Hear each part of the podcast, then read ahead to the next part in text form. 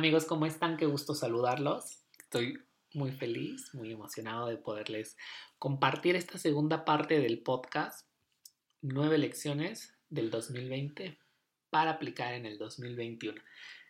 Nueve grandes aprendizajes que tuve en este año que terminó, que a mí me hicieron enriquecer, mejorar como persona, darme cuenta de los errores que estaba cometiendo, de los tropiezos que estaba haciendo y que me sirvieron para tener impulso de avanzar, hacer nuevos proyectos, rodearme de nuevas personas, abrir mi mundo a nuevos pensamientos, porque también era importante. Se los quería compartir porque creo que no importa el momento en el que estés escuchando este podcast, posiblemente lo escuches a inicios de año y vayas con el tiempo y puedas decir, todavía tengo chance de aplicarlos y tomar los 12 meses antes de que termine 2021. Pero si no es así, si lo encuentras en julio, agosto, septiembre, siempre va a ser un buen momento para iniciar, para reconstruirte y para adquirir algún nuevo hábito, alguna nueva rutina, aprender algo, inscribirte a esas clases que tanto querías, eh, empezar a ahorrar, platicar con alguien que crees que te pueda enriquecer en tu trabajo, en tu vida personal. Así que arrancamos estas cuatro lecciones que terminan el día de hoy. De tú a tú, pláticas, entrevistas, conversaciones con gente que inspira, comparte y mueve el mundo. Acompáñanos a descubrir su mundo para que tú puedas transformar el tuyo.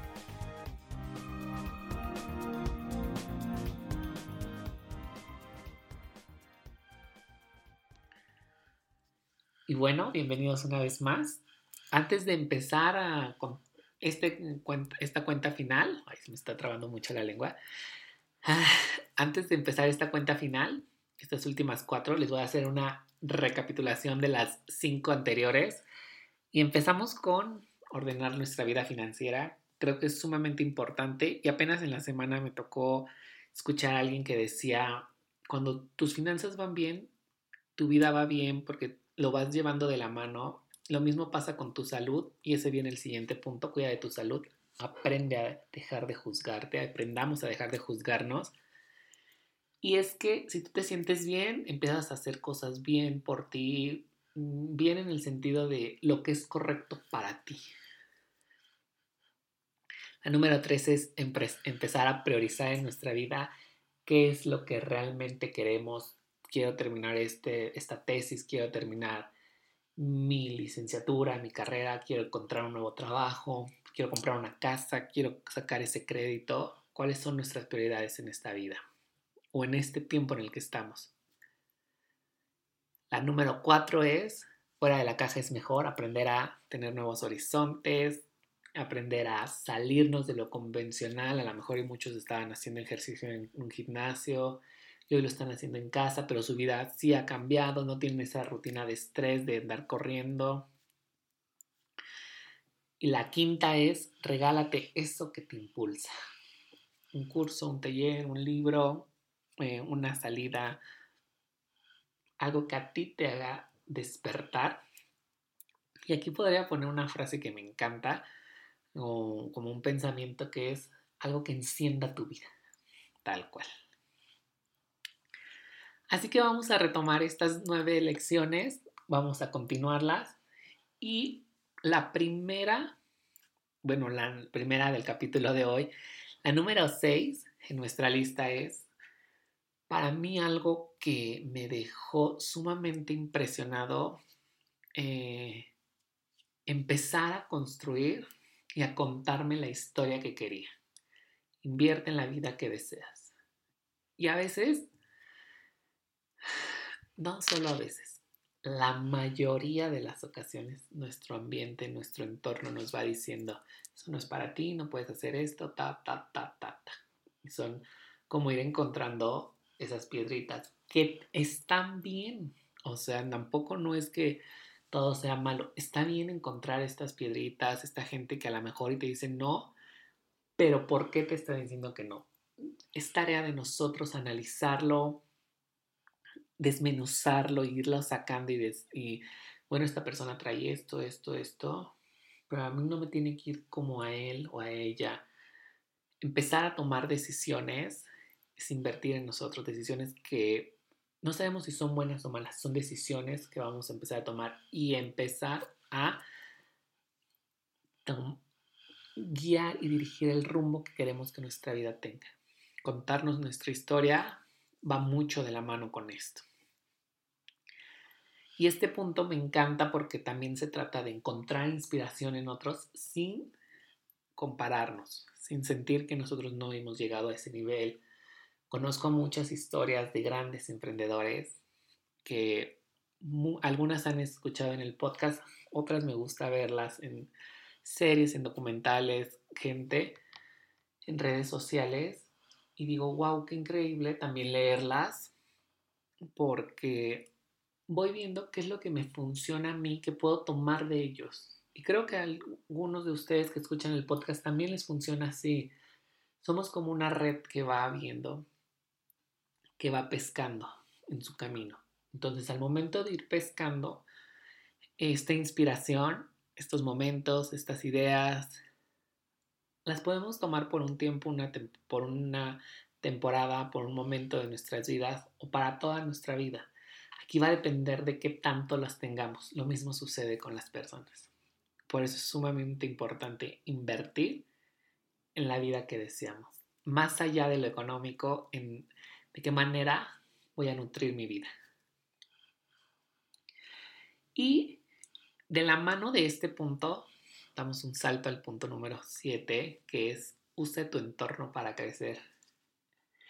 Hay una frase súper popular o hay un pensamiento que es, eres el resultado de las cinco personas con las que más te rodeas. Creo que es en parte cierto, pero también en parte tiene como ah, algunos detalles. Sí, parte de lo que te rodea son las personas, el entorno que ellos tienen, pero tú tomas mucho de esas decisiones. Si hay un entorno en el que a ti no te gusta estar, bien puedes romperlo y romper una fotografía de algo que puede ser normal o común para nosotros, simplemente no va con eso. O pareciera que no va con lo que nos han dictado. ¿Por qué lo comparo con el acto de romper una fotografía? Porque al final de cuentas las fotografías siempre procuran enmarcar grandes momentos, así lo voy a dejar, de la historia, de nuestra historia. Al momento en que tú decidas agarrar esa fotografía y que a lo mejor no es lo que estás queriendo, que a ti te complace o de lo que a ti te hace feliz, pero a los demás sí, tú puedes agarrar esa fotografía, honrarla y decir esto no es para mí, romperla. Creo que es un acto sumamente valiente y claro que yo he roto muchísimas fotografías en el sentido figurado de decir esto no es lo que quiero, no lo quiero de esta manera, quiero que esto funcione así y tengo que trabajar para que esto vaya desenvolviéndose tal cual yo lo quiero. Y que no solamente me beneficie a mí, sino a la comunidad o al entorno. Justamente por eso el rodearme de personas que tengan algo más que aportarme. Y en algún momento alguien decía, tienes amigos para la fiesta, para los problemas, para los grandes momentos y algunos para toda la vida. Y sí, es cierto, en mis casi 30 años lo he comprobado. Es un punto sumamente relevante que si el entorno influye mucho en nosotros estoy sumamente agradecido por la forma en la que yo me he elegido, en la que yo he decidido elegir cómo ha sido mi entorno, claro, con sus subidas y bajadas. Y que estas personas creemos conexión para enriquecernos. Saben que hay un punto sumamente eh, fundamental en todo esto. Hay un tema que me encanta, que es el creo que la gente que realmente te estima, te quiere, cuando te hace alguna, algún comentario, vamos a decirle crítica, que por lo regular son críticas constructivas, pero cuando alguien realmente te estima, te comenta las cosas desde lo más profundo de su ser, porque cree que posiblemente tú estés haciendo algo que no va contigo. Y les voy a poner un ejemplo súper personal. Yo soy súper ansioso, estresado, nervioso, así siempre ando con un rush. Y en algún momento alguien me dijo, nunca he escuchado que cuando le pregunto a Ebra cómo está, no se queje. Cuando me lo volvieron a decir, eh, cuando me lo dijeron el comentario que dijo esta persona, en un principio sí fue como de, ay, no, como que una parte de mí no hizo clic, pero recapacitándolo y sabiendo de quién venía, dije, sí es cierto. O sea, en las últimas veces, en estos meses, en este tiempo, me la he pasado quejándome de todo. ¿Cómo estás? Pues es que pasó esto. Nunca había dicho bien, un poco mal, no tan bien como quisiera, pero ahí la llevo, etc. Está padre no ah, tener la costumbre de decir, ¿cómo estás bien?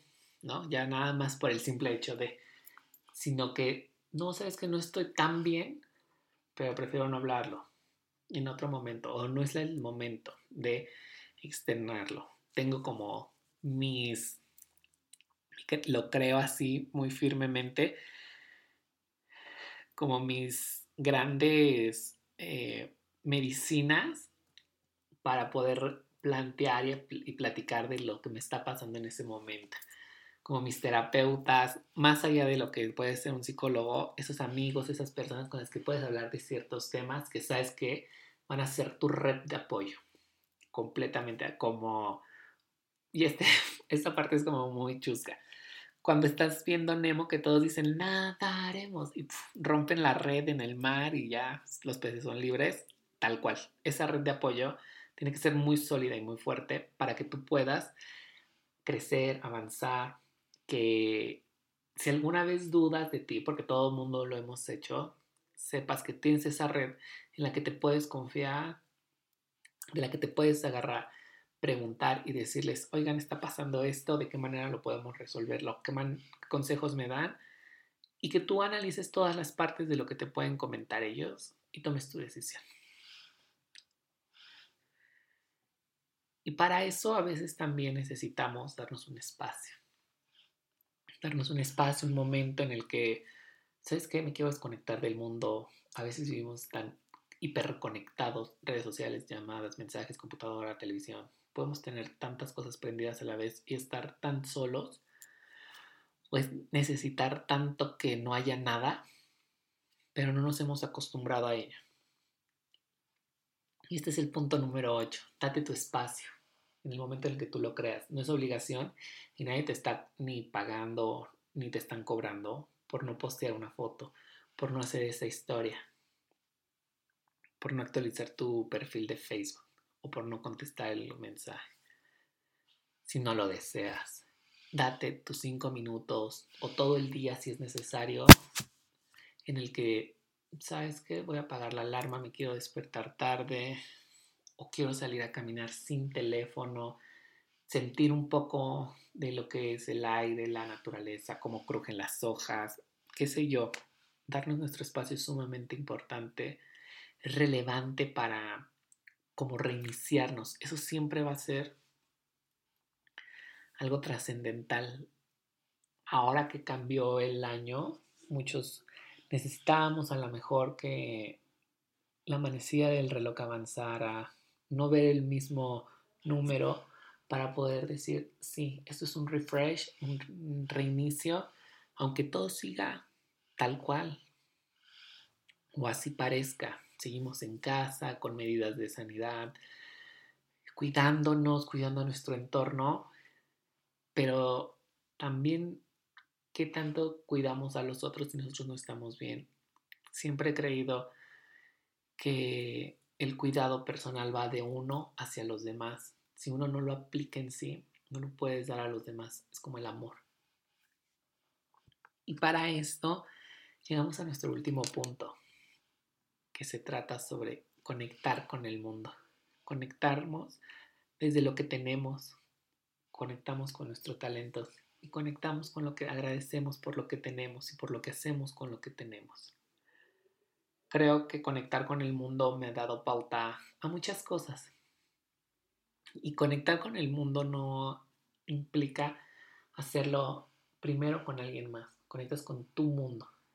Conectas con el mundo que hay dentro de ti, con esos miedos, con esas inseguridades. Y a mí me gusta mucho ejemplificar esta parte. El miedo es un monstruo grandísimo. Y por mucho tiempo a mí, el miedo caminaba enfrente de mí. ¿Por qué? Porque era más seguro para mí. Yo lo visualizo y es un ejercicio de cerrar los ojos. Y para mí el miedo al día de hoy, y para mí el miedo al día de hoy, cuando los llego a sentir, cierro los ojos, lo veo, le extiendo la mano y le digo, ahora me toca a guiarte. Entonces el miedo se empieza a hacer chiquito, chiquito en mi visualización del tamaño de un niño, de una pelota, de un perrito en el que yo lo puedo guiar. Ya el miedo no me guía. Claro, es sigue ahí porque me acompaña, porque a veces también eh, me ayuda a enfrentar ciertas cosas, pero ya no es el super monstruo al que yo mismo me escondo, del que yo mismo me escondo. No es ese recordatorio de que posiblemente algo puede salir mal y está bien, no pasa nada. El conectar con tus talentos, con el mundo que hay dentro de ti, el reconocer, ¿sabes qué? Puedo hacer esto, ahora puedo implementar aquello. Creo que todo esto es parte de la educación que vamos recibiendo, de lo que nosotros queremos ir aprendiendo y cómo nos vamos a ir nutriendo. Y un ejercicio final que está padrísimo, agradecer, agradecer por lo que tienes y alguien se lo aprendí a Paulina Gachuso, que pueden escuchar el episodio que grabamos con ella de la primera temporada. Ella repetía, cuando se levantaba decía gracias cinco veces. Lo empecé a hacer y posterior lo fui modificando. Al menos encuentro en mi día cinco cosas que agradecer. Cuando lo hago en las mañanas, repito gracias, gracias, gracias, gracias, gracias. Gracias. Y en la noche con más calma, ya que mi mente no anda tan, ni tan dormida, pero tampoco tan acelerada, cierro los ojos y estoy un poco a punto de dormir y así me voy durmiendo, contando los agradecimientos que tengo. Gracias por haberme levantado, por tener eh, energía, por haber movido eh, en un vehículo, no estar expuesto a ciertos peligros, por haber podido desde liquidar a lo mejor una deuda, por la comida, por ver a mi familia, el simple hecho de poder tomar un vaso de agua. Entonces voy agradeciendo esos detalles, esas cosas que a veces pasan tan desapercibidas hasta que me duermo. O sea, la verdad es que no, nunca he tomado la conciencia el 100% de cuántas cosas agradezco, porque como lo hago para el proceso de dormir, sí voy siendo como muy eh, eh, consciente, sí, de priorizar qué es lo que quiero agradecer, de qué manera lo quiero agradecer. Y es gracias por esto que tengo, gracias por el cuerpo, por las manos, por eh, mi vehículo, etc, etc. Por las cobijas, por dormir calientito. Porque yo sé que pasa en muchas partes, que no todo es como uno lo vive, ¿no? El mundo de uno es diferente al de los demás. Y simplemente por eso tendríamos que aprender a dar las gracias. creo que estas nueve lecciones te van a servir mucho, van a ser parte de tu vida, las puedes hacer parte de tu vida si tú quieres eh, aprenderlas, a desmenuzar, a ir viendo de qué manera te pueden ir sirviendo. Escríbeme cuáles fueron las que más te gustaron, cuáles vas a aplicar en este 2021, que, cuáles son las tuyas, esto estaría padrísimo. Te voy a dejar una historia con un template en Instagram para que tú puedas decirme cuáles fueron tus nueve lecciones, cuáles fueron las que a ti más te gustaron y te las voy a volver a repetir. Comienza a ordenar tu vida financiera. Punto número uno. Cuida de tu salud. Aprende a dejar de juzgarte. Empieza a priorizar en tu vida. Fuera de la caja es mejor. Ve más allá. Regálate todo aquello que te impulse, que encienda tu alma, que haga que esa llamita haga boom en ti. Empieza a invertir en la vida que deseas, a contarte esa historia que realmente quieres vivir. Cuesta trabajo, sí, pero va a valer mucho la pena. Usa tu entorno para crecer, tus amigos, tu familia, las herramientas que tienes, los talentos, las alianzas que puedes crear. Y sube de nivel. Date tu espacio. Es sumamente importante considerarte, no dejarte, cuidarte, alimentarte, tomar agua, hacer ejercicio, meditar, sin desconectarte del mundo porque te necesitas tú, nadie más. Y conectar con el mundo que tienes dentro de ti, conectar con el mundo que tienes desde tus talentos, tus habilidades, tus miedos, tus inseguridades, para que las puedas abrazar, les puedas agradecer todo lo que han hecho este tiempo y te puedas despedir de lo que ya no quieres que esté. Espero que te sean de suma utilidad, que sean relevantes para ti y que si aplicas alguna, también me cuentes. La verdad es que estos dos episodios me dieron mucho para pensar. Estaban planeados para que uno saliera a finales de año de 2020, pero elegí también darle esa semana de descanso. Vienen algunas pláticas, pero también me gustaría saber si a ti te agrada este tipo de episodios en donde te cuento parte de mis aprendizajes, de mis experiencias, para saber cómo podemos ir armando en el podcast, que tú puedas ir adquiriendo más herramientas, que puedas conocer qué hay detrás de, porque mucho de la intención que tiene el podcast es inspirarte a tomar acción, aventarte, a compartir lo que ya sabes con alguien más, que compartas este podcast si alguien crees que le pueda servir a alguien y a mover el mundo, a mover el mundo que tú tienes, porque muchos estamos en ese proceso y algunos otros ya lo hicieron. El resultado siempre va a valer la pena, pero el camino es aún más importante. Comparte este episodio en tus historias de Instagram, etiquétame, déjame un comentario, casi pocas veces lo menciono en iTunes en Apple Podcast sobre si te gustó, qué es lo que más te gustó, desde dónde lo estás escuchando, para que lo pueda leer. A lo mejor y si empiezan a llegar varios comentarios, también está padre que los pueda ir leyendo y les pueda ir mandando saludos. Espero que estén muy bien. Yo ya me estoy mormando, entonces aquí termina el episodio del día de hoy. Disfrútalo mucho, es para ti. Nos vemos.